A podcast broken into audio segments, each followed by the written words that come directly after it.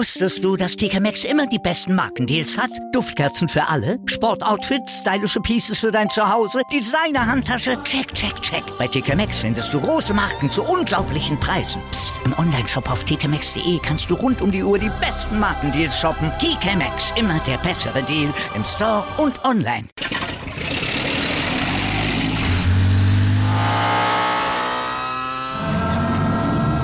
Von 0 auf 100. Aral feiert 100 Jahre mit über 100.000 Gewinnen. Zum Beispiel ein Jahr frei tanken. Jetzt ein Dankeschön, rubbellos zu jedem Einkauf. Alle Infos auf aral.de. Aral, alles super. We go to 222. May I ask again uh, the uh, public notary of Zurich to give me the envelope? Thank you. Shall I recall the candidates? Australia, Japan, Korea, Qatar, United States of America. The winner to organize the 222 FIFA World Cup is Qatar.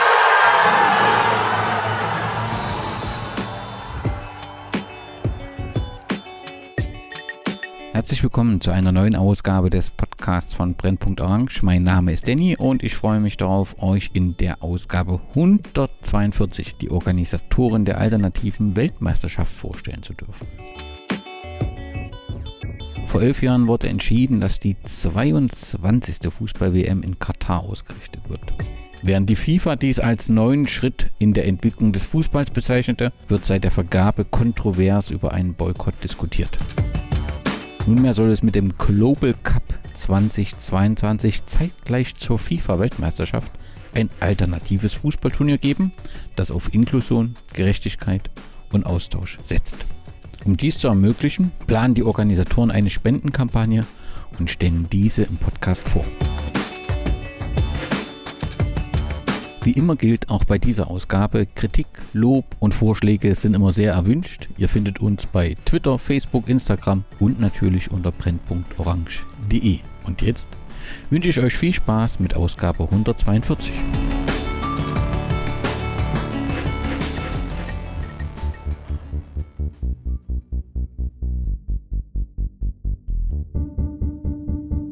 Ich habe noch nicht einen einzigen Sklaven in Katar gesehen. Also die laufen alle frei rum, weder in Ketten gefesselt und äh, auch mit irgendwelcher Büserkappe am Kopf. Also das habe ich noch nicht gesehen. Also wo diese Meldungen herkommen, ich weiß es nicht. Also ich habe mir äh, vom arabischen Raum habe ich mir äh, ein anderes Bild gemacht und ich glaube, mein Bild ist realistischer.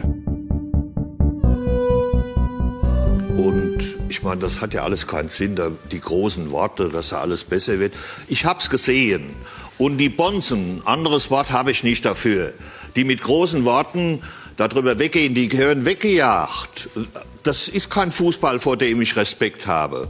Ich meine, so ein Platter, der spielt wie der Besitzer dieser Welt. Solange Sklaverei geduldet wird, solange können diese Funktionäre keine Achtung haben. Und wenn der Herr Beckenbauer hat keine Sklaven gesehen dort. Ja, in den Hotelhallen siehst du die wirklich nicht. Ich meine, die müssten mal, der Herr Platter müsste mal zur Strafe 14 Tage da in so einem Stadion rumlaufen. Mehr nicht.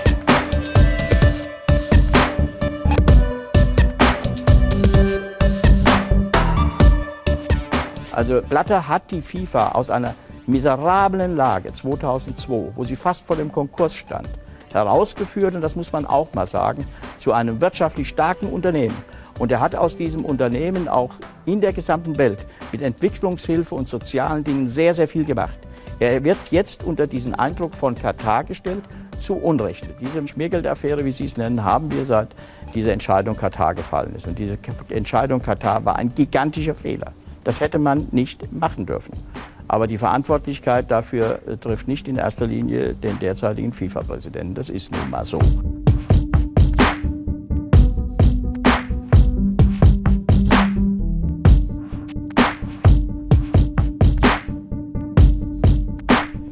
Freue mich, dass der FIFA-Präsident jetzt Anschluss gef äh, gefunden hat oder daran Gefallen gefunden hat. Es ist die, wäre die, die beste und die sinnvollste Entscheidung, die WM 2022 im Winter stattfinden zu lassen. Ich halte diese Position für richtig, weil auch ich zu denjenigen äh, gehöre, die sagen, im Sommer kann dort kein Hochleistungssport, kein Fußball gespielt werden. Vom Zeitpunkt her, das halte ich für richtig. Aber sie hat natürlich Folgen.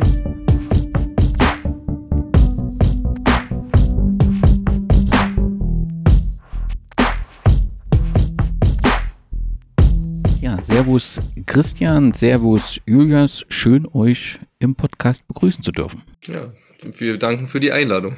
Ja, hallo. Servus. Julius, ich habe bei dir gefunden, um dich den HörerInnen vorzustellen. Du bist aktiver Fußballer bei Leipziger, Leipziger SC, beim Leipziger Sportclub, oder?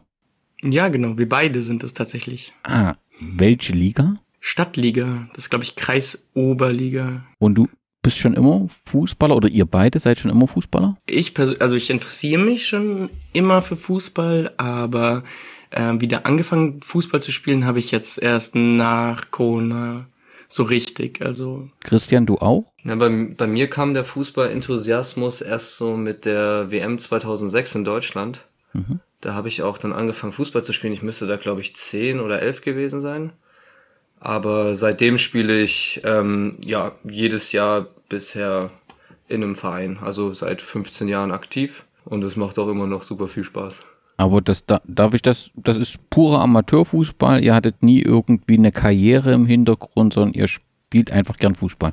Genau, purer Amateurfußball und Bolzplatzfußball. Ähm, der, der Rest war mir persönlich immer zu anstrengend. Also ich bin auch ähm, froh, jetzt auf, unserer Nieder äh, auf unserem Liganiveau zu spielen, weil wenn man jetzt an einem Sonntag beispielsweise zu weit fahren müsste für ein Auswärtsspiel, wäre mir das dann auch zu viel Aufwand für den Sport.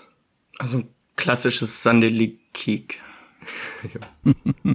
Gibt's äh, außerhalb des Amateurfußballs einen Fußballverein, für den dein Herz schlägt, Julius? Ähm, ja, da ich äh, gebürtiger Münchner bin, äh, bin ich Bayern München Fan. Ähm, ja, bin praktisch in der Kurve aufgewachsen. Also mein Papa hat mich von klein auf äh, ab und zu zu Spielen im Olympiastadion noch mitgenommen. Das war immer sehr schön.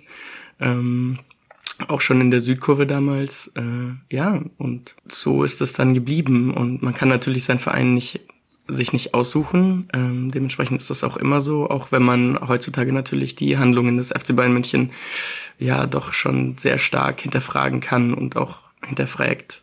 Und ähm, ja, dementsprechend das durchaus gemischt sieht, was da gerade passiert. Ähm, aber ja, wie gesagt, man kann sein, sich seinen Verein, denke ich mal, nicht einfach nicht aussuchen und man muss auch nicht immer alles unterstützen, was der Verein macht.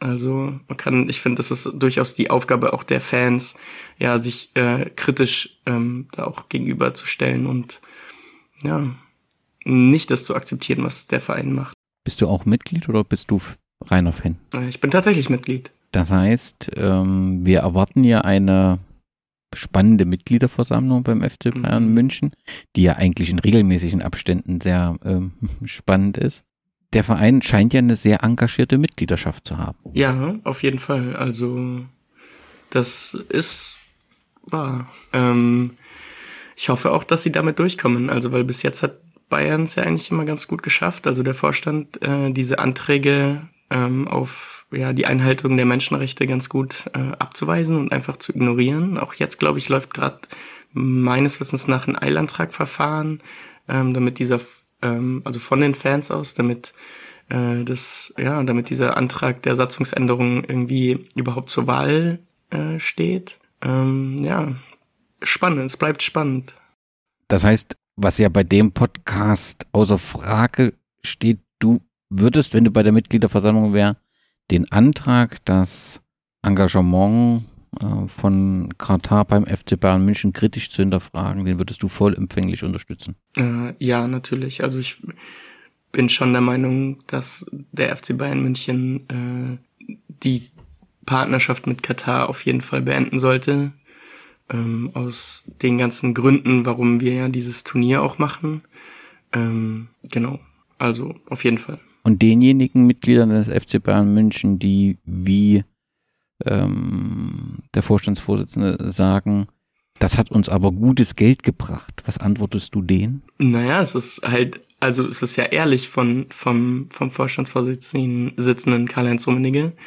Ähm, aber da würde ich einfach mal antworten, dass man sich mal überlegen sollte, für was eigentlich der Fußball steht und was für eine Verantwortung eigentlich der Fußball hat und was für einen Außeneffekt das hat, wenn man, naja, halt auch die ganze Zeit von Vorbildsrolle spricht, ja auch ähm, in Bezug auf Corona und sich dementsprechend doch eigentlich schon ja dieser Vorbildsrolle bewusst ist und dann aber nicht auf Menschenrechte achtet.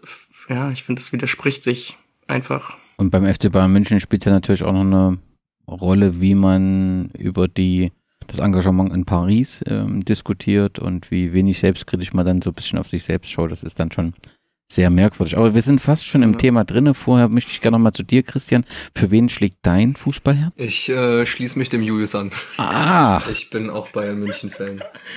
Please don't judge us.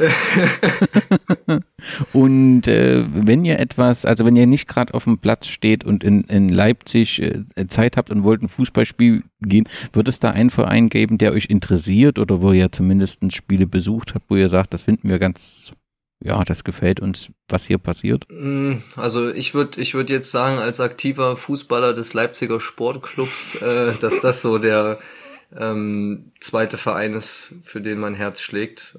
Jetzt nicht nur aus dem Grund, dass ich da spiele, sondern weil die Werte, die dort geteilt werden, auch den meinen entsprechen und ja, die Menschen, die dort spielen, einfach somit die inspirierendsten Leute sind, die ich bisher kennengelernt habe. Dann stelle uns das mal vor. Was passiert denn beim Leipziger SC? Welche Werte werden dort gelebt? Ja, also bei uns ist es auf jeden Fall schon immer der Fall gewesen, dass wir ein sehr ähm, inkludierendes Team hatten. Also wir hatten schon immer Spieler aus vielen verschiedenen Nationen, die nach Leipzig gekommen sind wegen, wegen eines Erasmus oder die ähm, ja einfach nach, nach Deutschland gekommen sind. Und der Austausch hat mir vor allem in meinen ja, jugendlichen Jahren immer sehr gut getan. Ähm, und ja, ansonsten ist es halt, finde ich, immer eine, eine sehr gute Sache, die, die der Fußball ja auch verkörpert, dass grundsätzlich erstmal jede Person mitspielen darf und ähm, man dadurch natürlich super krass in einen Austausch kommt, der vielleicht auf anderen Plattform in der Gesellschaft nicht immer so gegeben ist. Jemand, der sagt, Politik gehört nicht ins Stadion, was würdest du dem antworten? Oder derjenigen? Mm, Politik gehört nicht ins Stadion. Das ist, das ist so eine Aussage, die, die ich sehr schwierig sehe, genauso wie die Aussage, dass der Fußball nicht politisch ist. Also das ist natürlich eine sehr utopische Vorstellung, die ich sehr gerne ähm, bekräftigen würde oder wo ich sagen würde, ja, wenn es dahin gehen würde, dann fände ich das super, würde ich unterschreiben. Aber der Fußball kann sich leider nicht von der Politik lösen. Ich bin sogar eher der Meinung, dass er immer weiter rein driftet, einfach durch die, durch die wirtschaftlichen Interessen, die immer mehr in den Vordergrund rutschen, vor allem im professionellen Fußball. Und ja, also ich würde gern sagen, Politik hat im Stadion nichts verloren, aber dem ist leider nicht so. Deswegen äh, ist das schwierig zu beantworten. Julius, wenn ich es richtig gelesen habe, bist du auch ein begeisterter Fotograf und ich nehme an, dass du diese, dieses Engagement, diese Leidenschaft dann auch in eure Tätigkeit rund um die, den Global Cup 2022 mit einbringen willst oder wirst. Ja, das stimmt auf jeden Fall. Wo kann man deine Fotografien bewundern? Ähm, Im Moment eigentlich bei mir daheim ähm, oder in einem Café, da sind die auch gerade aufgehangen. Ähm, ich mache persönlich am liebsten Analogfotografie, einfach weil ja die, das finde ich, die Form von Fotografie ist, die mir am meisten zuspricht, die ähm, entgegen der heutzutage ja doch einfachen Fotografie, in Anführungsstrichen natürlich, ähm, ist, dass man unzählig viele Bilder machen kann mit digitaler Fotografie und bei Analogfotografie ist genau das Gegenteil. Ähm, das ist, da hat man nur 36 bzw. 24 Bilder auf äh, ja, auf zu verschießen pro Film und die müssen halt sitzen und äh, dieser Druck ist dann doch schon immer sehr schön und die dann auch selber zu entwickeln und ähm, zu vergrößern ist dann natürlich nochmal was ganz eigenes. Da steckt natürlich sehr viel Arbeit dahinter, aber das Ergebnis ist dann durchaus ja für einen selber auch ähm, für einen selbst sehr befriedigend und das dann in der Hand zu halten Habe ich es richtig gesehen, dass du auch deine Werke auf Instagram zur Verfügung stellst? Ja, das stimmt. Wie heißt der Kanal für diejenigen HörerInnen, die dem gern mal folgen wollen oder schauen wollen? Ähm, der heißt mi.mentum. Also wie Momentum nur mit ME. Den verlinken wir selbstverständlich in den Show Notes. Und du wirst dich über zahlreiche Follower äh, freuen. Kommen wir, kommen wir zum eigentlichen Thema des Podcasts, nämlich den Global Cup 2022. Das Ganze, wer die Internetseite aufruft, äh, findet, dass das unter der Schirmherrschaft des Impact Hub Leipzig erfolgt. Was ist das? Also, wenn ich es richtig verstanden habe, ist es auch eine GmbH. Das kann man, wenn man das erste Mal hört, nicht so richtig zuordnen. Was, was ist das in Leipzig? Das ist ein Coworking Space, die angehende Gründer und Gründerinnen ähm, also nicht nur Platz generell zur Verfügung stellen.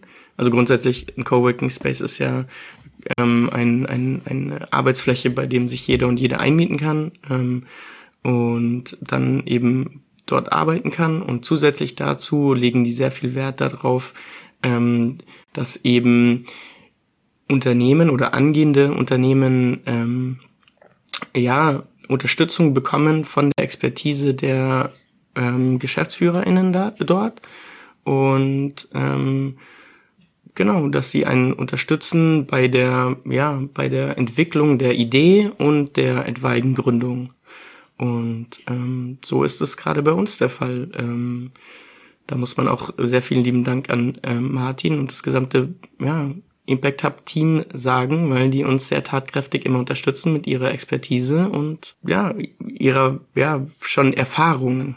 Okay, also dort bekommt man im Prinzip auch Unterstützung. Ihr werdet dort im Prinzip mit ja gefördert, habt dort einen entsprechenden Platz gefunden. Aber wie groß ist jetzt das Team hinter der konkreten Idee Global Cup 2022? Wie viele Menschen sind dafür begeistert, brennen dafür und arbeiten an der Vorbereitung? Ähm, also im Grundteam, im Kernteam sind wir vier Leute, die, die das Ganze ähm, so den ganzen Stein ins Rollen gebracht haben. Das sind äh, Christian, Anton, Lea und ich.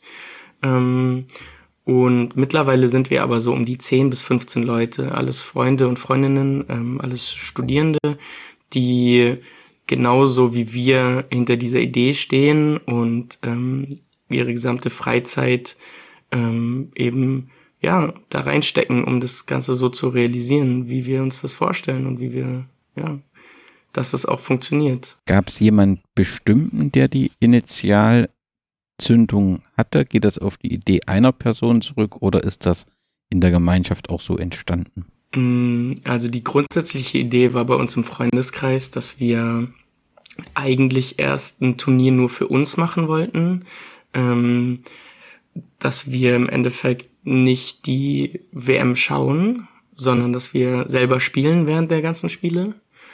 Und ähm, dann haben wir aber irgendwie angefangen weiterzudenken und dachten wir, warum gönnen wir nur uns diesen Luxus im Endeffekt oder ja, diese, diese Alternative, ähm, wenn wir das nicht auch ein bisschen größer machen und äh, Menschen dann zugucken können, wie Leute Fußball spielen und eben nicht die WM gucken müssen, wenn sie das nicht wollen. Was gab den Anlass, über WM und Katar zu diskutieren oder anders gefragt?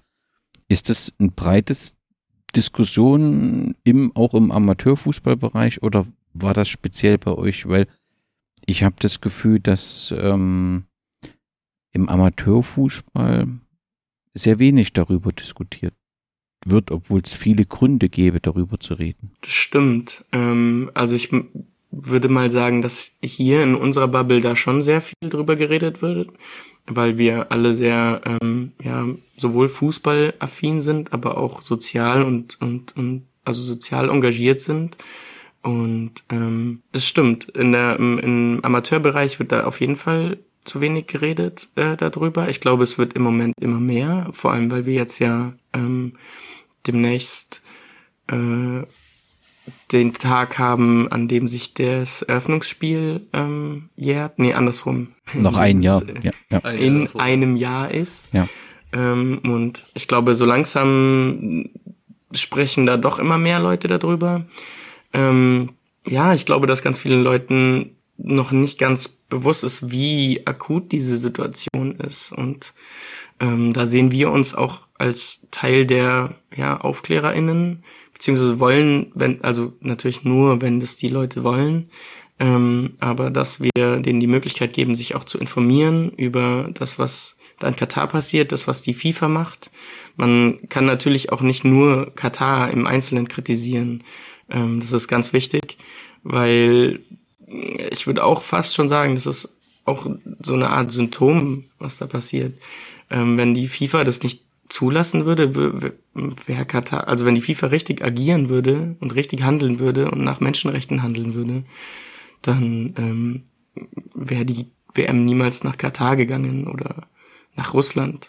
Also ich glaube, da sind schon viel tiefgreifendere Probleme und viel tiefgreifendere Strukturen, die problematisch sind, die man eben kritisieren kann und muss. Und das aufzuzeigen, sehen wir als auch ja Teil un unseres Ziels. Das heißt, es geht nicht nur um ein Turnier, sondern es geht eben auch, das Thema tatsächlich breit zu diskutieren und die damit verbundenen Probleme ähm, auch ja eine Plattform zu geben, dass die diskutiert werden und dann gegebenenfalls damit auch Veränderungen erreicht werden. Genau, also neben neben dem Turnier ist es natürlich auch die Aufgabe, dass wir dass wir halt die Stimmen der Gesellschaft, die vielleicht wie schon gesagt so die ähnlichen Werte vertreten wie wir bündeln können, dass wir halt auch eine Form des Protestes irgendwie haben um halt auch aufzuzeigen, wie akut das Problem ist, weil, um jetzt vielleicht nochmal an die Frage davor anzuschließen, ähm, vor allem durch die Corona-Pandemie natürlich auch die Diskussion zwischen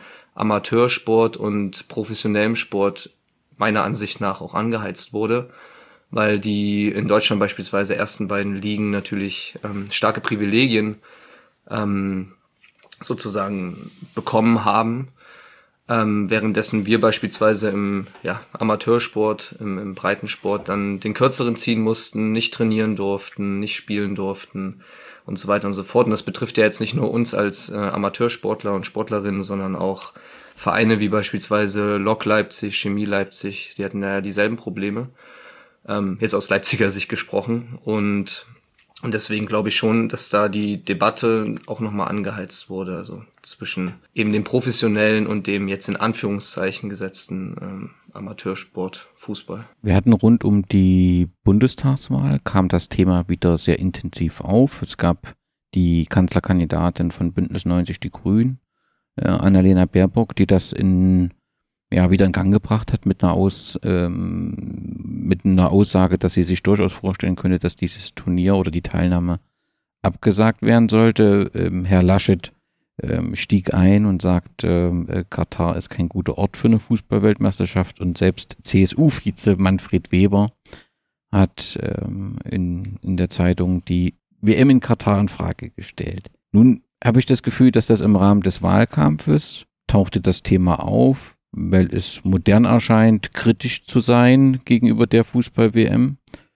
Ähm, aktuell höre ich wieder relativ wenig jetzt außerhalb äh, eures Engagement, außerhalb äh, des Engagements Boykott äh, Katar, des Werkstattverlages. Aus Seiten der Politik höre ich persönlich nichts. Wie bewertet ihr diese Statements vor der Wahl? Habt ihr das wahrgenommen?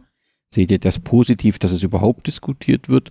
Seht ihr es kritisch, weil nichts Konkretes daraus passiert? Wie ist eure Sichtweise darauf? Also wir sehen es natürlich kritisch, ähm, genauso wie die Politikerinnen. Deswegen machen wir ja das Turnier. Ähm, aber das, das Ding ist ja, was, was wir ja auch schon gerade kurz angesprochen haben, an, an sich ist ja Katar nur ein Symptom einer Krankheit, die sich jetzt schon über mehrere Jahre, wenn nicht sogar Jahrzehnte ähm, durch, den, durch den Fußball zieht ähm, dass einfach dieses steigende Interesse der, der Weltbevölkerung in ja, gesteigertes wirtschaftliches ähm, Potenzial umschwingt. Und ich, ich kann natürlich voll verstehen, dass es auch aus Seiten des DFBs ähm, schwierig ist zu sagen, okay, wir boykottieren jetzt, weil ein Boykott ja letztendlich dann auch nicht ähm, das bewirkt, was, was vielleicht eben eine Weltmeisterschaft ähm, in dem Land tun würde. Und wie schon gesagt, wir sind überhaupt nicht dagegen, dass die WM jetzt in Katar stattfindet.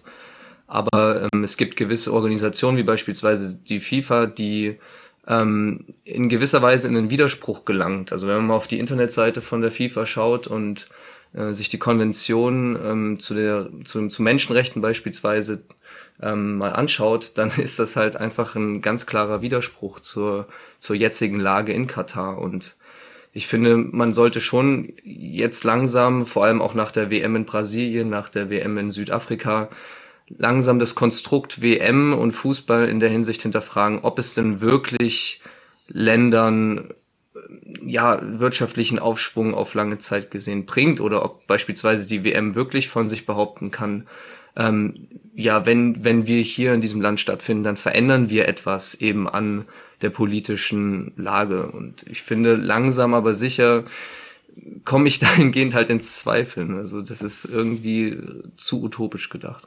Also ich, ich meine auch, dass ähm, es schon Kritik an der WM in Russland gab, weil es ja auch damals, also ja, schon, also es wurde schon kritisch gesehen, dass die WM in Russland stattfindet. Ähm, und da wurde mit genau den gleichen Argumenten argumentiert, dass eben ähm, der, dass der, dass die WM Fortschritt bringt und dass ähm, durch die internationale Aufmerksamkeit sich was ändert. Und ich glaube, wenn man sich jetzt das anschaut, hat sich halt nichts geändert. Im Endeffekt wurde, wenn dann, noch schlimmer. Und das, was du sagst, ist natürlich die Argumentation von Amnesty International ist natürlich schon, dass sie sagen, ein Boykott ähm, finden sie nicht gut, was ja so ein bisschen über, überraschend ist, ja, wenn man erstmal davon ausgeht, ähm, dass aufgrund der Situation das eher unterstützt wird, aber tatsächlich sagt Amnesty International auch, Boykott sehen wir nicht als sinnvoll erachten, sondern wir halten es ähm, für wichtig, die internationale Aufmerksamkeit äh, zu nutzen. Aber wenn ich dich jetzt, Julius, richtig verstehe, sagst du, nee, also die Beispiele in der Vergangenheit zeigen ja deutlich, dass da zwar eine Aufmerksamkeit für eine gewisse Zeit da ist, die dann aber wieder verschwindet. Ja, und ich denke, das wird auch genau das gleiche wieder bei dieser WM sein, dass halt ähm, jetzt im Vorhinein natürlich die Auf Aufregung groß sein wird und vor allem, weil jetzt äh, letzten Dienstag ähm, der neue Amnesty International Report ja auch aufgezeigt hat,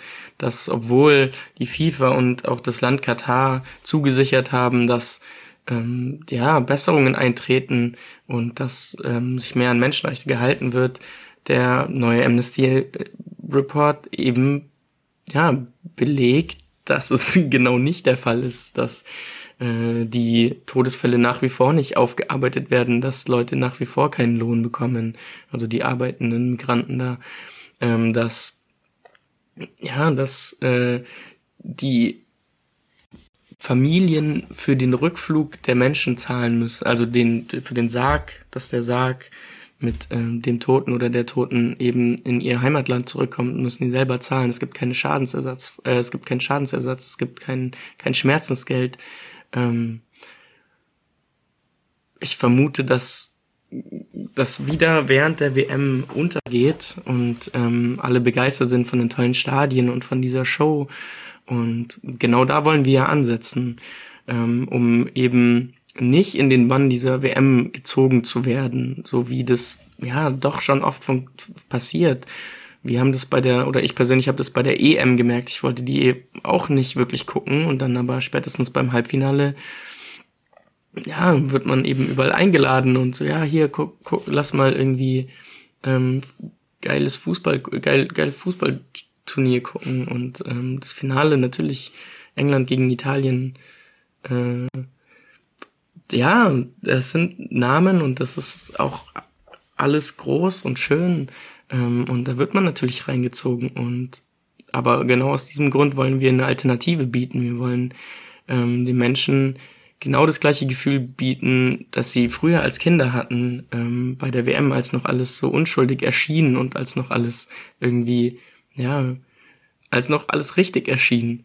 Und ähm, als man noch die Fußball wirklich mit Spaß gucken konnten, ohne irgendwie einen Hintergedanken zu haben.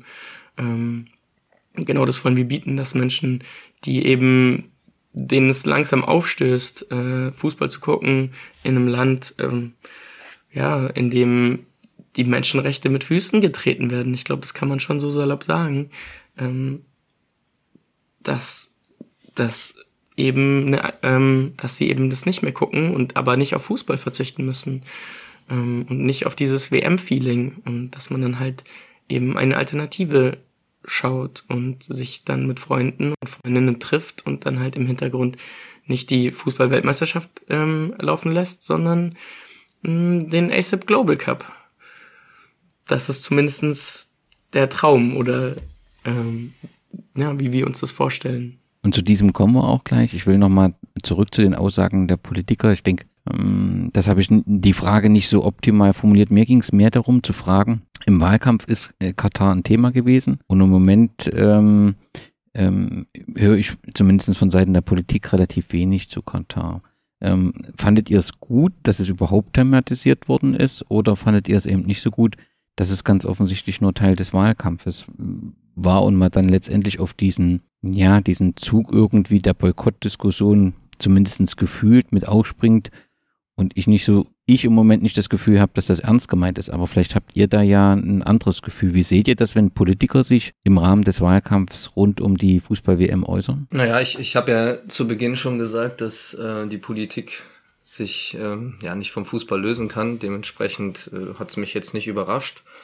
Ich finde es auch gut, weil ähm, wie schon gesagt, es ja auch letztendlich Interessen ähm, der UN sind, die dabei auch vertreten werden. Also die FIFA hat sich ja gewissen UN-Konventionen angenommen und ist dann auch dementsprechend in der Verantwortung, diese, diese einzuhalten. Also das Interesse, wie schon gesagt, geht, geht halt über den Fußball hinaus.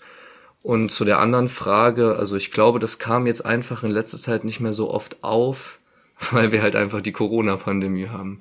Und, und das natürlich ein Thema ist, was sehr, sehr einnehmend ist und jetzt natürlich wieder einen neuen Peak erreicht hat und ja, jetzt in der Übergangszeit natürlich keine wirkliche Regierung da war. Ähm, aber ja, wie schon gesagt, grundsätzlich finde ich das jetzt nicht schlimm, wenn Politik sich damit mit einmischt. Ich glaube, es ist sogar sehr positiv, wenn Aufmerksamkeit darauf gelenkt wird, ich meine, ja, sei es für Wahlkampf, ähm, aber ich glaube, es ist immer besser, über was zu reden und ähm, bei Menschen einen ja, Gedankenanstoß zu setzen, sich vielleicht da selber drüber mal Gedanken zu machen, ähm, als das zu verschweigen und überhaupt nicht anzusprechen. Und ich denke aber auch, dass es, also meine Theorie ist, dass es jetzt gerade untergeht, auch weil nicht nur wegen der Corona-Krise, sondern weil es auch sehr weit weg ist und also sowohl zeitlich als auch ähm, ja räumlich gesehen. Das ist ähm, das kann man sich ganz oft, glaube ich, einfach gar nicht vorstellen, wie schlimm das da ist. Und ähm, da ich selber noch nicht da war, kann ich das auch nicht sagen. Aber wenn man sich da ein bisschen ja informiert und äh, ein bisschen Zeit reinsteckt und ähm, Menschen zuhört, die da eben schon waren, muss es sehr, sehr, sehr schlimm dort sein. Ähm, aber da, ja, da muss man halt Zeit investieren und, ähm, und Ressourcen. Die WM findet ja nun im Winter ähm, statt, was in Katar klimatisch von Vorteil ist oder überhaupt die WM erst ermöglicht, kann in Deutschland zu einer Herausforderung sein. Und bevor wir zur konkreten Umsetzung eures Cups kommen, ist der Termin für euch bei der Planung mit großen Herausforderungen gebunden. Also plant ihr diesen Cup im Freien durchzuführen? Genau, ja, das, das planen wir. Also wir, wir wollen auf Kunstrasenplätzen das Ganze stattfinden lassen. Das fanden wir jetzt besser als in der Halle. Ähm, genau, weil wir natürlich diesem Fußballfeeling, was die WM dann transportieren wird, so nah wie möglich kommen. Also die Alternative soll, soll so ja, ähnlich wie die WM halt werden. Wir wollten da wenig Diskrepanz drin haben. Und klar, was haben wir als Herausforderung? Also es kann natürlich super krass schneien. Ähm, das hoffen wir mal nicht. Also bisher hat ja der, der Klimawandel in Leipzig auch ein bisschen aufgezeigt, dass im Dezember Schnee eine Rarität geworden ist. Ähm, aber genau mit Kunstrasenplatz wollen wir dem natürlich dann ähm, zuvorkommen. Wie ist der geplante Spielmodus? Also wie konkret soll die alternative Weltmeisterschaft stattfinden? Ähm, das Ganze wird mit 16 äh, Teams stattfinden, also der Hälfte der Kapazität. Mit ähm, die Teams bestehen aus 15 SpielerInnen, ähm, aus Amateurmannschaften, ähm, die sich selber zusammenstellen und dann bei uns bewerben können ähm, und möglichst also wir werden die dann auswählen, die Teams, ähm, nach ähm, den Kriterien der, ja, wie, wie gut sie in den Safe Space, den wir eben kreieren wollen, passen. Ähm, und auch ein bisschen natürlich nach Niveau geschaut, so dass es nicht zu große Diskrepanzen gibt. Ähm, dann wird es eben äh, vier Gruppen geben, a vier Teams, äh, die einmal an den gleichen Tagen wie die Gruppenspiele der WM auch stattfinden. Ich denke, das sind dann die 16 und 20 Uhr Timeslots, ähm, die wir da bespielen werden. Und dann geht's direkt ins Viertelfinale, Halbfinale, Spiel um Platz drei und Finale über. Ähm, und wir versuchen natürlich so viele ähm, Spiele zu überschneiden, wie es nur geht. Das wird natürlich nicht komplett Möglichkeit, möglich sein, weil wir ja nur die Hälfte der Spiele haben, ähm, wie die WM. Aber ich denke, wir werden nur durchaus ja, Überschneidungen haben und vor allem am Anfang der Gruppenphase auch ja parallel zu den Anstoßzeiten der WM spielen. Wie sieht die ideale Mannschaft aus, die an dem Turnier teilnehmen will und dann, wenn ihr sagt, ihr wählt das dann aus, die von euch ausgewählt werden würde? Ähm, ich glaube, so eine ideale Mannschaft gibt's einfach nicht. Ähm, wir würden uns wünschen, dass sehr, dass weltoffene, freundliche, kreative, coole Menschen dort teilnehmen, ähm, ja, die den, das gleiche Verständnis von Fußball haben, das wir haben und am, ja, am, am gleichen Strang ziehen wollen wie wir und eben sich freuen, Teil eines solchen Projektes äh, zu sein. Genau, und, und grundsätzlich wäre es uns natürlich, oder ist es uns wichtig, dass wir beispielsweise ähm, geschlechterunspezifisch geschlechterunspezifische Teams haben möchten. Also dass mhm. beispielsweise sich Frauen auch bewerben können, äh, Männer und äh, diverse non-binäre Menschen. Und ähm, ja, wir hatten ja jetzt auch so ein bisschen die Debatte mit beispielsweise homosexuellen Spielern. Da sieht man ja auch, dass im professionellen Fußball eben kein Safe Space gegeben wird, nur um jetzt mal ein Beispiel zu nennen. Und da wollen wir natürlich als ähm, Turnier ein Gegenpol sein. Wir wollen sagen, hey, bei uns gibt's diese Form der Diskriminierung und diese Form des Versteckens eben nicht. Ähm, wir, wir wollen, wie schon, wie schon Julius gerade sagte, diesen Safe Space schaffen. Und genau, und, und deswegen einfach so das Signal aussenden, es ist total egal, wer du bist als Mensch. Äh, hier geht's ums Fußballspielen und das ist das Wichtigste. Würdet ihr euch vorstellen können, dass das auch eine Art Signal hat in hm, die aktuelle Situation des Amateurfußballs? Könntet ihr euch vorstellen, dass auch im Amateurfußball im Regelbetrieb das Geschlecht keine Rolle gespielt? Es wäre zu wünschen weil ich glaube, auf einer Amateurbasis ist die ist der Unterschied einfach nicht da oder also ja. Man hat es ja schon im Jugendbereich, dass ähm, man, glaube ich, bis zur D-Jugend ähm, geschlechtergemischt spielt. Also ich habe beispielsweise damals, als ich noch bei SV Eintracht Wiederitsch war, ähm, mit, SV mit Eintracht Wiederitsch. SV Eintracht Wiederitsch, ja, das war der Club, bei dem ich angefangen habe, Fußball zu spielen. Und ähm, da war das zum Beispiel selbstverständlich, dass äh, Frauen auch mit dabei waren und mitgespielt haben. Und was ich jetzt persönlich nur sagen kann und, und erlebt habe, ist, dass das Niveau, wie es gerade auch Julius angesprochen hat, eigentlich gar nicht mehr so sehr differiert. Also in der B-Jugend haben wir beispielsweise auch mit ähm, meinem alten Verein gegen die Nationalelf-Auswahl der Frauen gespielt, für die A-Jugend, glaube ich. Und äh, das war beispielsweise ein Spiel auf Augenhöhe, wo ich teilweise auch an meine Grenzen gekommen bin. Und klar, ich weiß jetzt nicht, wie das aus gesundheitlichen Gründen dann ist im, im Männer- bzw. dann Frauenbereich. Also wenn man dann im Erwachsenenalter ist. Aber an sich, wenn ich jetzt in der Soccer World bin und mit einer zusammenspiele, die beispielsweise bei RB Leipzig am Start ist, dann muss ich halt mir eingestehen, dass ich keine Chance habe und einstecke. einstecke. Und ähm, im, im selben Moment bin ich dann halt auch dankbar zu sagen, geil, dass ich mit dir gerade auf dem Platz sein durfte und dir zugucken konnte, wie du aus 30 Metern den Ball Volley ins Netz ge gesammelt hast. Ihr beschreibt das, dass das Fußballturnier auf Inklusion basiert, das habt ihr beschrieben, aber auch die Begriffe Gerechtigkeit und Austausch. Könnt ihr das nochmal näher ausführen? Genau, also wir, wir wollen natürlich, dass neben dem Fußball auch gewisse Themen zur Sprache kommen, die vielleicht unter der ganzen Werbung im professionellen Fußball verloren gehen. Also wir wollen das Thema modernen Fußball aufarbeiten in allen Facetten. Wir wollen uns auch mit dem Thema Katar, mit dem Thema Entwicklungsländer und ähm, der Chance, die eben der Fußball dahingehend hat, ähm, kritisch auseinandersetzen. Wir planen beispielsweise, wenn wir es schaffen, durch die Crowdfunding-Aktion genug Geld zu sammeln, keine Sponsoren ranzuziehen, also auf Werbung fast komplett zu verzichten, um beispielsweise in Werbepausen mehr Raum zu bieten für eben Themen, die gesellschaftliche Relevanz haben, vor allem in Bezug auf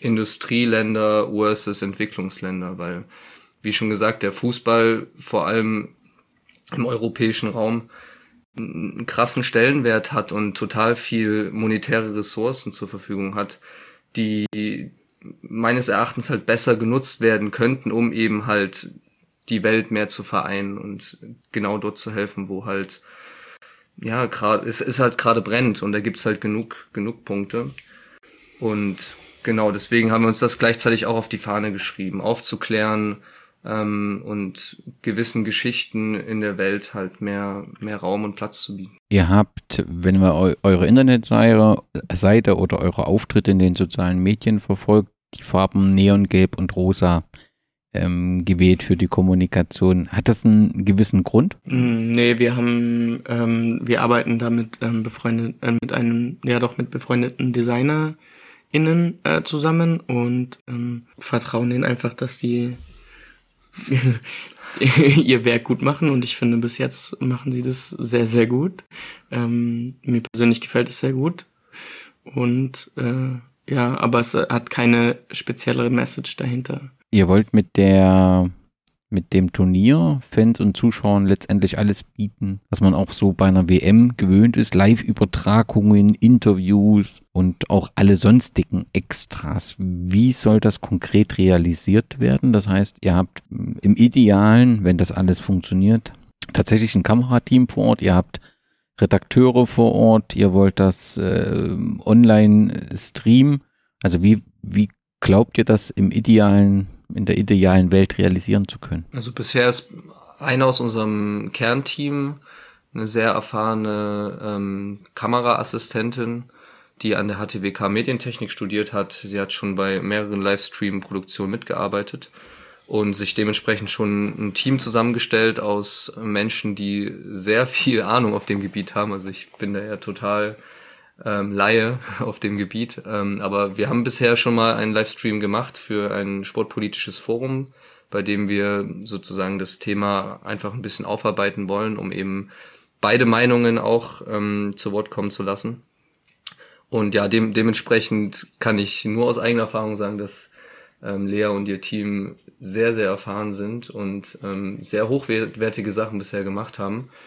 Ähm, und gleichzeitig wollen wir ja, wie es auch schon angesprochen wurde, mit diesem Turnier eben auch die Chance geben zu boykottieren, indem man halt mitarbeitet. Also man hat beispielsweise auf unserer Website die Möglichkeit, sich als äh, Mensch, als Studierender, als Auszubildende einfach anzumelden, zu sagen, hey, ich bin gut in beispielsweise moderieren oder ich würde mich darin gern mal ausprobieren und, und dann kann man uns eine Anfrage schicken und ja, wir werden die sehr, sehr wahrscheinlich berücksichtigen, weil bisher haben wir, glaube ich, so um die 10, 15 Anfragen bekommen und die sind äh, bisher alle bei uns, äh, ja, mit, mit halt in den Pod gekommen an Leuten, die uns dann eben unterstützen können bei diversen Sachen. Also letztendlich soll dieses Turnier halt auch eine Plattform bieten für Leute, die sagen, ich möchte mich einfach mal ausprobieren als Kamerafrau oder als Fotograf beispielsweise. Könnt ihr das nochmal konkretisieren? Also wen brecht ihr an oder welche Hörerinnen sollten sich bei euch melden? In welchem Bereich sucht ihr was? Du hast Kamera angesprochen,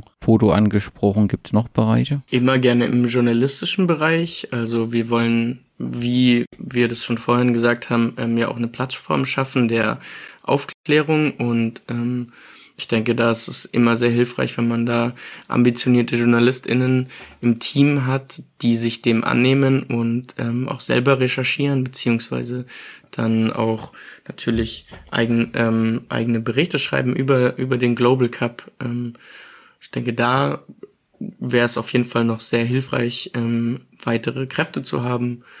Ähm, und sonst generell, ich würde zu niemandem im ersten Moment Nein sagen. Ich würde mir, mich immer versuchen, in den Kontakt mit der Person zu treten und auszutauschen, was ihre oder seine Ambitionen sind und ähm, dann das beste Ergebnis für beide Seiten, äh, ja, um das bessere Ergebnis für beide Seiten herauszufinden und ja. Ich denke, ich denke, das Wichtigste wäre, ähm, dass wir Leute finden, die gerne kommentieren möchten, weil wir uns den Anspruch gesetzt haben, das ganze Turnier in drei verschiedenen Sprachen zu übertragen, also auf Deutsch, auf Englisch und auf Arabisch. Und da suchen wir auf jeden Fall gerade händeringend nach ähm, Menschen, die da bereit sind, 33 oder wie viel, ich weiß ja, 31, 31. Spiele ähm, live zu kommentieren. Aber also natürlich nicht alle. Nicht alle. Aber wenn wir natürlich jedes Spiel in drei verschiedenen Sprachen hätten, das äh, wäre natürlich so utopisch super. Ach so, das meinte ich gar nicht. Ich meinte, dass nicht die Personen ähm, alle Spiele kommentieren müssen. Ach so, ja, okay. Nein, und ansonsten im, im journalistischen Bereich halt Moderatorinnen ähm, wären super. Wir brauchen Kameraleute, wir brauchen Fotografinnen, alles, alles mögliche. Also eigentlich alles, was eine professionelle Fußballübertragung ähm, mit sich bringt. Okay, und vielleicht nochmal für diejenigen, die jetzt sagen, ich will unbedingt dabei sein, einfach die Internetseite, könnt ihr da die Domain vielleicht nochmal sagen, die Internetseite aufrufen und dort gibt es ein Formular, dort kann ich mich eintragen, richtig? Genau, so funktioniert es. Auf äh, www.globalcup.de ähm, auch ganz einfach und kurz. Äh, einfach ähm, runterscrollen und dort ist dann ähm, der Supporter-Fragebogen, äh, den man ausfüllen kann und dann bekommen wir eine E-Mail und beantworten das so bald wie möglich. Dann habe ich noch gesehen, dass ihr im Moment auf der Internetseite zumindest das äh, Sponsoring auch anbietet. Jetzt hat es du aber Christian gesagt, ihr wollt eigentlich gar nicht so viel Werbung machen. Wie kann ich das auflösen? Also das ist ja so, so ein Supporter-Request also das hat sich jetzt gar nicht so konkret auf Sponsoren bezogen. Aber wir haben beispielsweise schon Unternehmen am Start, die zum Beispiel faire Fußbälle produzieren. Und das sind ja zum Beispiel Sachen, die, die wir benötigen oder ähm, wenn es dann um die Trikots geht und so weiter und so fort. Also wir setzen uns da auch den Anspruch, dass wir in jedem Bereich so nachhaltig wie möglich agieren können um eben auch aufzuzeigen, dass das eine Sache ist, die halt nicht nur eine deutschlandweite, sondern eine weltweite Relevanz hat. Ähm, genau dafür war das bisher bisher halt da und wie schon gesagt, also es wäre utopisch zu sagen, dass wir genug bekommen, um eben das ganze Turnier werbungsfrei stattfinden zu lassen. Wir hoffen das.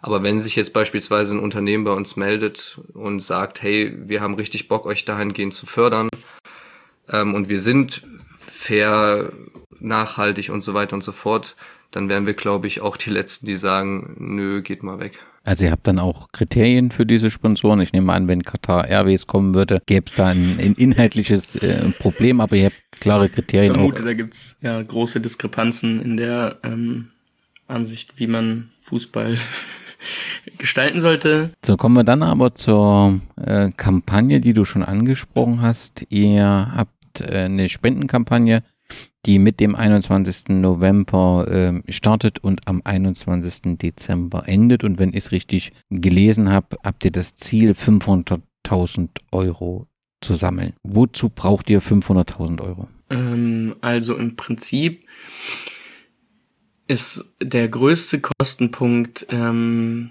die sind die Personalkosten, weil wir uns auf die Fahne geschrieben haben, dass wir eben anders als so manche anderen äh, ArbeitgeberInnen äh, in den großen bei großen Fußballturnieren eben fair bezahlen wollen. Und ähm, ja, wir brauchen da, um das so umsetzen zu können, vor allem den Livestream, brauchen wir halt eine große Menge an Personal, die da am Spieltag da ist. Und ja, so setzt sich dann die Hälfte des Finanzplans aus äh, Personalkosten zusammen. Also von den 500.000 Euro, die wir benötigen, sind 250.000 Euro ähm, Personalkosten und weitere 120.000 Euro im, ist für Technik gedacht.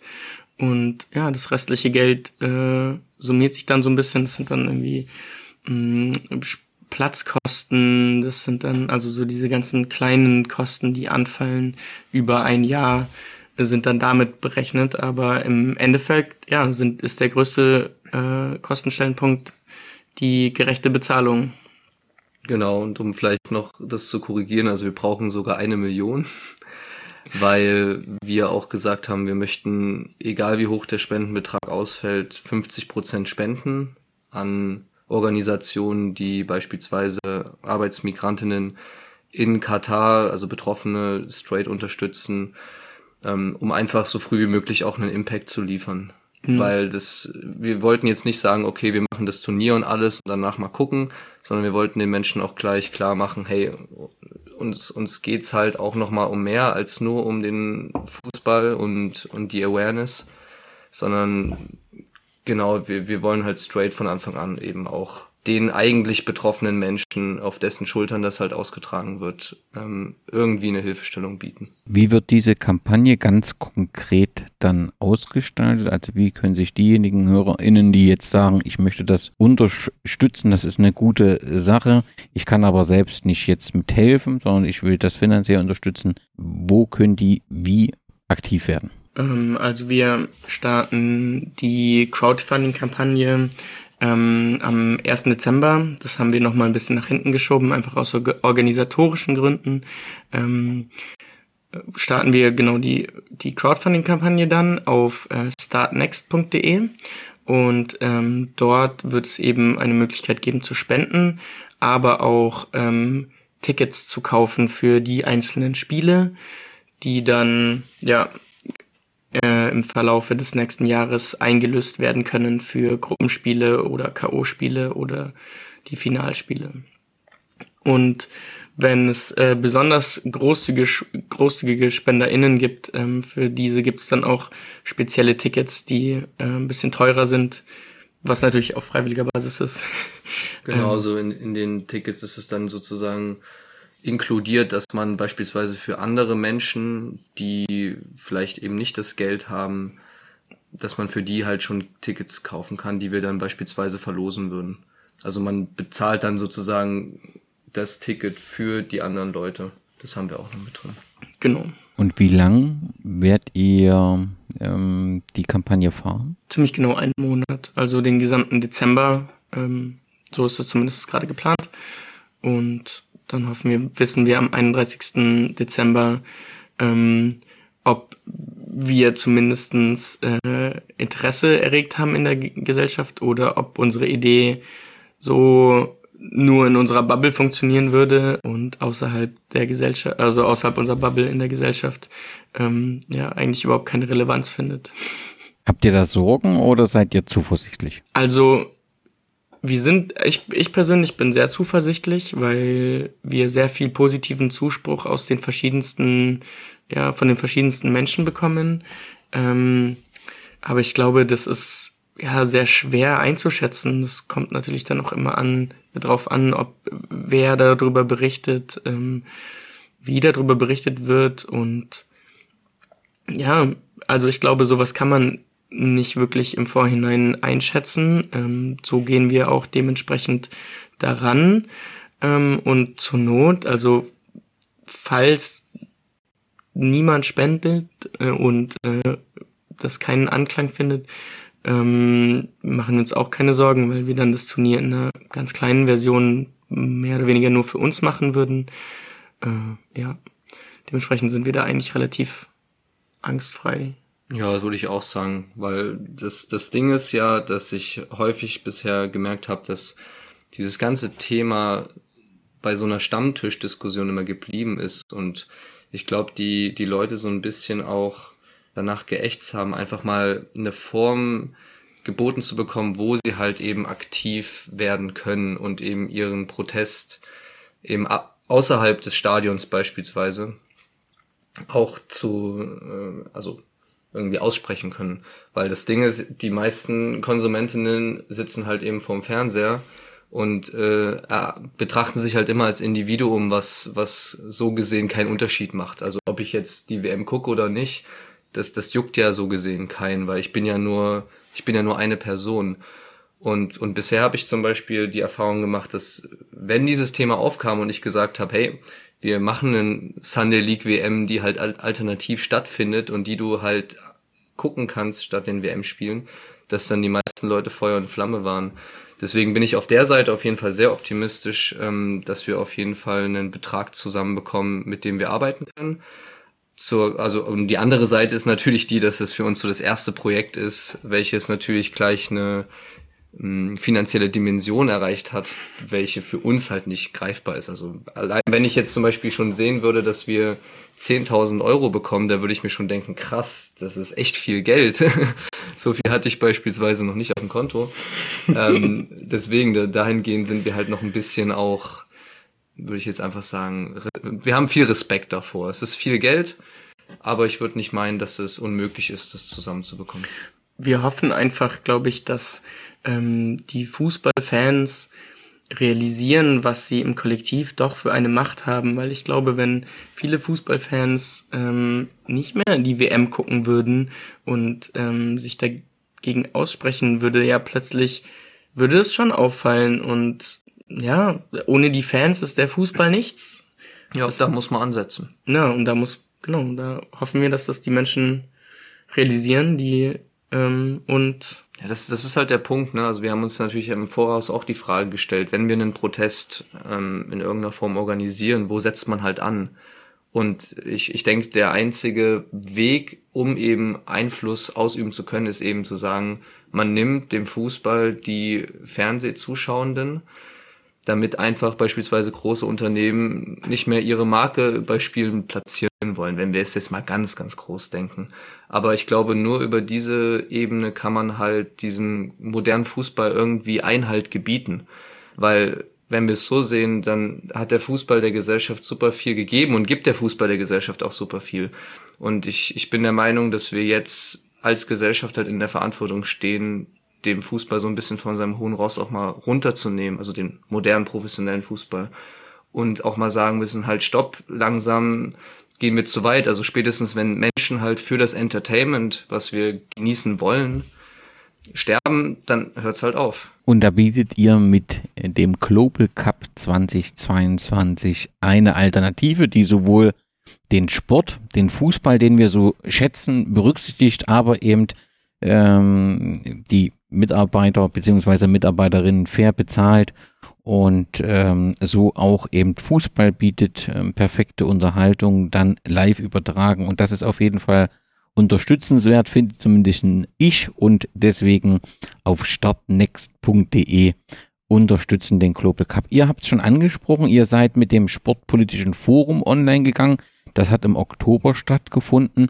Was war da der Hintergrund, dass ihr mit dieser Veranstaltung gestartet seid? Wolltet ihr sagen, wir, wir wollen bewusst Themen setzen, wollen uns einmischen und wollen damit auch unsere Marke, unseren Cup präsentieren? Ich glaube, es ging dabei weniger darum, unsere Marke und, und ähm, wirklich zu präsentieren. Es ging wirklich hauptsächlich darum, um auch ja ähm, Anregungen zu schaffen und ähm, ein, eine Plattform, ja, die wir immer größer werden lassen wollen, zu kreieren, ähm, um eben Platz für Austausch und, und für die verschiedensten Meinungen zu, zu schaffen, hm, das dann dort auszudiskutieren. Genau, also zu dem ganzen Thema gehören ja auch immer zwei Seiten. Und äh, wie wir es ja auch schon oft besprochen oder angesprochen haben, wir befinden uns in einer Bubble, wir sind auch irgendwie eingeschränkt in unserem Erfahrungshorizont. Und deswegen war das uns ein Anliegen, halt zu sagen, okay, bevor wir das Turnier starten, lassen wir halt erstmal mehrere Menschen zu Wort kommen, was denn überhaupt, ähm, ja, so gesehen alles schief läuft, aber vielleicht auch eben nicht schief läuft. Also beispielsweise hatten wir jetzt in unserem ersten Teil, insgesamt wird es davon drei geben, der nächste ist am 24.11., ähm, hatten wir Jan Rosenthal als Gast ähm, beispielsweise, der uns super viel Einblicke gegeben hat, wie eigentlich professionelle Fußballer und Fußballerinnen zu dem Thema denken, weil man könnte ja beispielsweise sagen, hey, warum engagieren die sich denn nicht politisch mehr? Warum sprechen die sich denn nicht ähm, gegen diese Menschenrechtsverletzungen beispielsweise aus? Und da muss ich aus persönlicher Sicht sagen, hat ähm, Jan mir einen sehr, sehr guten und, und ähm, aufschlussreichen Einblick gegeben, den ich halt normalerweise eben nicht bekommen hätte. Und ich denke, das ist, das ist vorrangig unser Ziel gewesen, zu sagen, okay, wir haben unsere Meinung, aber es gibt eben auch andere Menschen aus äh, der Branche des Fußballs oder eben auch nicht, die ähm, anderweitig darüber denken. Und ich kann ja schon mal spoilern, wir, wir haben am 24.11. Äh, Benjamin Best zu Gast, äh, der ja selbst vor Ort war in Katar äh, und dort investigativ ähm, Arbeit geleistet hat. Und da bin ich beispielsweise super gespannt, was, was er mir eben oder er uns sozusagen zu erzählen hat, weil das sind natürlich Einblicke, die können wir aus keiner Zeitung ähm, ziehen. Wie kann ich, du sagst am 24.11. findet es statt. Ich glaube, die erste Veranstaltung war eine Vorortveranstaltung. Nee, die war auch online über Twitch ähm, ja, ähm, zusehbar, sagt man das so? Hm, zu sehen, ja. Zu sehen. Ähm, und diese wird jetzt äh, auch durch äh, Corona und durch die neuen äh, Regeln in Sachsen ähm, auch nur noch äh, online auf Twitch zu sehen sein. Ähm, genau, der Link wird dann äh, am Tag des äh, Turniers geteilt, beziehungsweise des Forums, ja. genau, das am Tag des, äh, stimmt, nicht des Turniers, am Tag des Forums geteilt, beziehungsweise ähm, wir hoffen, dass wir bis dahin auch auf unserer Website den Twitch-Kanal eingebettet haben, so dass man eben nur auf globalcup.de gehen muss und sich dann von dort aus das Turnier, äh, das Sportpolitische Forum anschauen kann. Wenn ich mit, mit diskutieren will, dann muss ich für diejenigen, die vielleicht noch nicht auf ähm, Twitch aktiv sind, kann ich mich anmelden oder ist das, wird's, ist das nur ein, kann ich nur passiv zuschauen? Wie habt ihr das gedacht? Ähm, man kann sich auf jeden Fall äh, glaube ich, auf Twitch anmelden und dann in die Kommentare schreiben, ähm, wenn es Fragen gibt. Und wir werden die auf jeden Fall berücksichtigen ähm, und die den ja, SprecherInnen zukommen lassen. Genau, aber man muss keinen Account haben bei Twitch, um das sehen zu können. Ach so, um also, das sehen zu können. Ja. Genau, du kannst, das wird dann auch beim Turnier so sein, du kannst es einfach ähm, oben eingeben, Twitch, ASAP Global Cup und ähm, dann kommt man auf unsere Seite und kann das sehen. Aber wenn man halt eben kommentieren will, dann braucht man einen Account.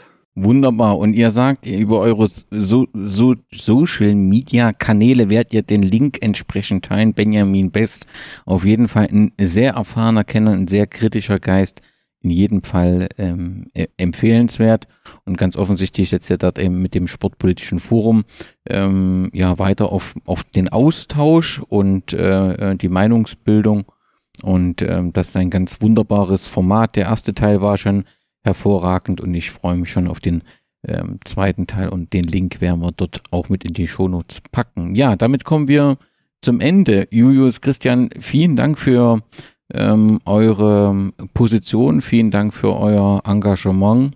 Und das, ähm, der letzte Beitrag gehört natürlich euch, wenn ihr ähm, einen Wunsch haben dürft, welchen sollen euch die HörerInnen des Podcasts erfüllen? Also, es ist, sagen wir es mal so, wir, wir sind ja alle noch so ein bisschen jünger und die WMs, die ich im Kopf habe, sind halt grundlegend mit sehr, sehr positiven Erinnerungen behaftet. Also ich habe als Kind sehr viel Panini-Sticker gesammelt. Ich habe den, ich habe fast jedes Spiel geguckt, was ich gucken konnte.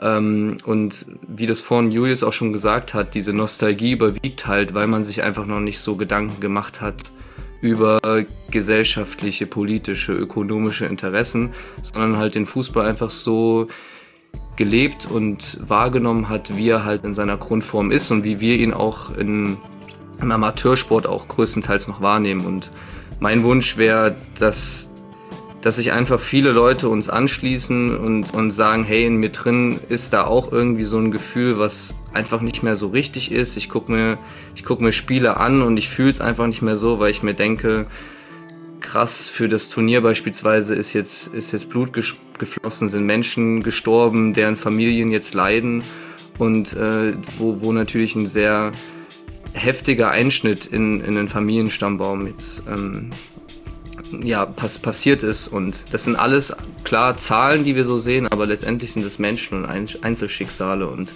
ich hoffe einfach, dass uns viele unterstützen, jetzt gar nicht so sehr klar auch monetär, aber eben auch indem sie einfach dann Zuschauende sind und sich davon von dieser puren Form des, des Fußballs anstecken lassen, um einfach zu sagen, hey, es ist gut jetzt, weil von selbst wird sich dieser, wird sich dieser Wahnsinn, dieser, dieser Wahnsinn des, des wirtschaftlichen Konstruktes nicht beenden. Dafür brauchen wir die Masse und die Masse muss aktiv werden und in der Hinsicht ist einfach mein Wunsch, möglichst viele dann als eben Streaming-Zahl oder eben vor Ort äh, begrüßen zu dürfen.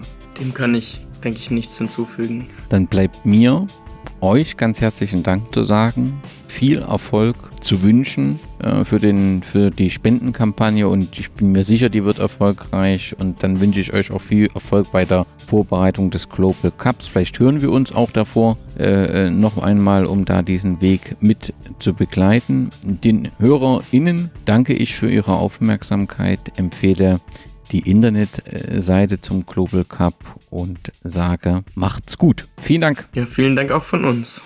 Danke für die Einladung.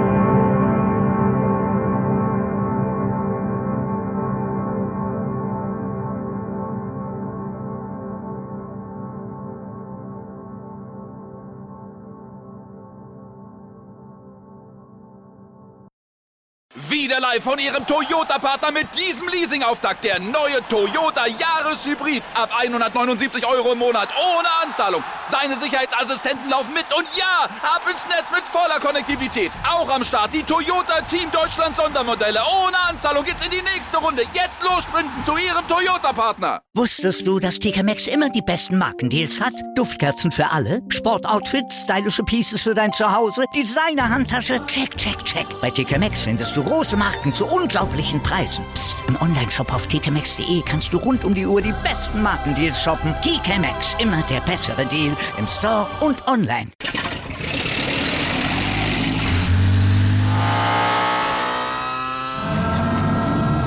Von 0 auf 100. Aral feiert 100 Jahre mit über 100.000 Gewinnen. Zum Beispiel ein Jahr frei tanken. Jetzt ein Dankeschön, rubbellos zu jedem Einkauf. Alle Infos auf aral.de. Aral, alles super.